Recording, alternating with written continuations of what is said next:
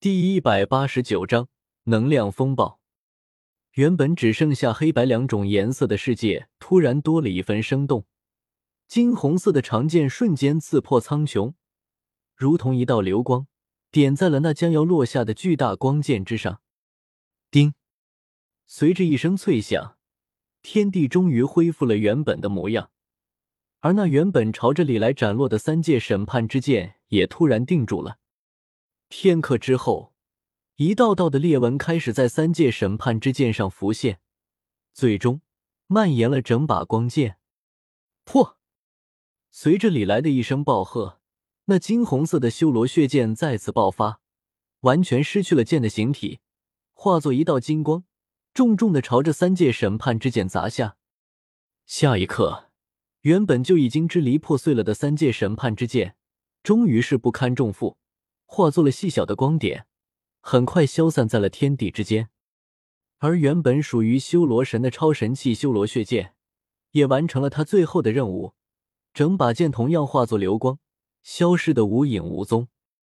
随着组成三界审判之剑的四件超神器以及修罗血剑的破灭，原本就已经濒临失控的法则力量，也终于失去了控制。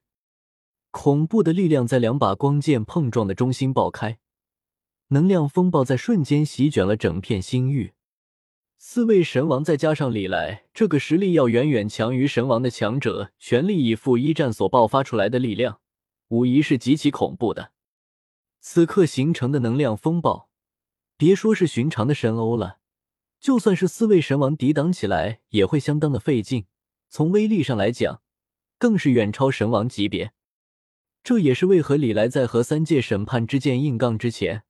会将防御点满的真正原因，缺少了修罗神和修罗血剑，三界审判之剑是不完整的。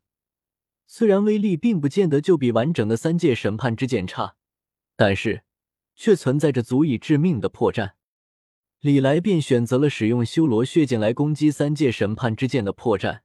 修罗血剑同样也是超神器，而且还是完整的三界审判之剑不可缺少的一环。所以，使用修罗血剑的力量攻击三界审判之剑的破绽，便足以瓦解四大神王施展的三界审判之剑，并且趁机摧毁四大神王执掌的超神器。当然，李来也需要付出相应的代价。四大超神器被摧毁的同时，李来刚刚搞到手的修罗血剑，同样也不堪重负，化作了虚无，而且。随着五件超神器的破灭，双方战斗时所蕴含的能量也终于宣泄了出来。一时之间，整片星空都化作了能量的海洋。在能量风暴无差别的攻击之下，最先遭殃的自然是斗罗神界的那些神欧了。